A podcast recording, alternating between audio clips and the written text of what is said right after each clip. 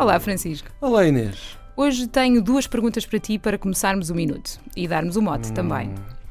Só é que eu sei muito bem. Eu sei muito bem tu sabes quantas garrafas de plástico são atiradas para o lixo a cada minuto que passa? Bem, isto são sempre estimativas um bocado, um bocado Sim, assim, aproximadas. Aproximadas, vá. mas o número realmente é impressionante. Aponta para 90 mil garrafas de plástico atiradas eh, para o lixo por minuto. E a outra, agora de algibeira, a ver se tu sabes uhum. esta. Eh, qual a percentagem da população mundial que tem acesso à água potável? Bem, aí nós falamos em cerca de 10%.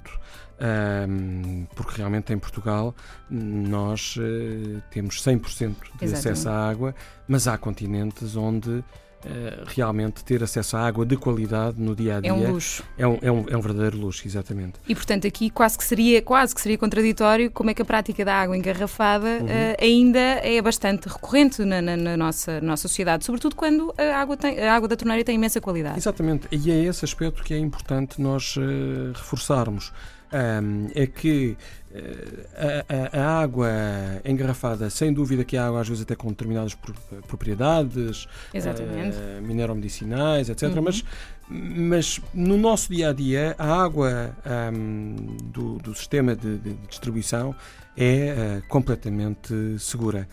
E, e, além disso, a água engarrafada custa duas mil vezes mais do que a água da torneira, eh, nomeadamente por causa da embalagem que está em, também em jogo, o transporte, etc. Claro, por isso a nossa recomendação é sempre o consumo da água da torneira, naturalmente, porque a qualidade está assegurada e em uhum. termos económicos, então, a vantagem fica logo, desde Não, logo e, assegurada e já também. agora, se for engarrafada, preferir o vidro em Exatamente, vez do, plástico, em vez do, do que é mais facilmente reciclável. E é Mas é, há é aqui uma ideia.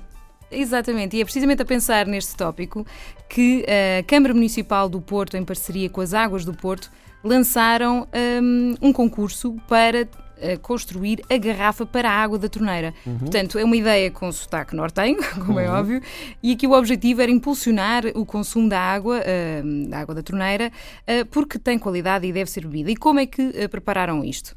Bem, uh, o que é facto é que uh, houve um concurso com um título muito curioso, uh, Dás o litro pelo Porto, uh, pronto, eu acho que, que, que é um, um, título bastante motivador, houve 33 propostas, 15 avaliadas, e temos uma nova garrafa e uma estratégia para promover este consumo de água de, de, de qualidade da torneira, os vencedores foram a, a Teresa Soares e o Paulo Seco, que são estudantes de design de, de, de produto da Escola Superior de Artes e Design, uh, e, e, o Paulo Seco, professor de design de interiores. Portanto, e, e, esta garrafa, a pergunta agora é quando é que vai chegar ao mercado? É já em dezembro, está, estão, a, ter, estão a ser ultimados os, os últimos pormenores, uh, pelo que ficamos a aguardar e, e deixamos a sugestão para consumir sempre que possível água da torneira, que o ambiente agradece.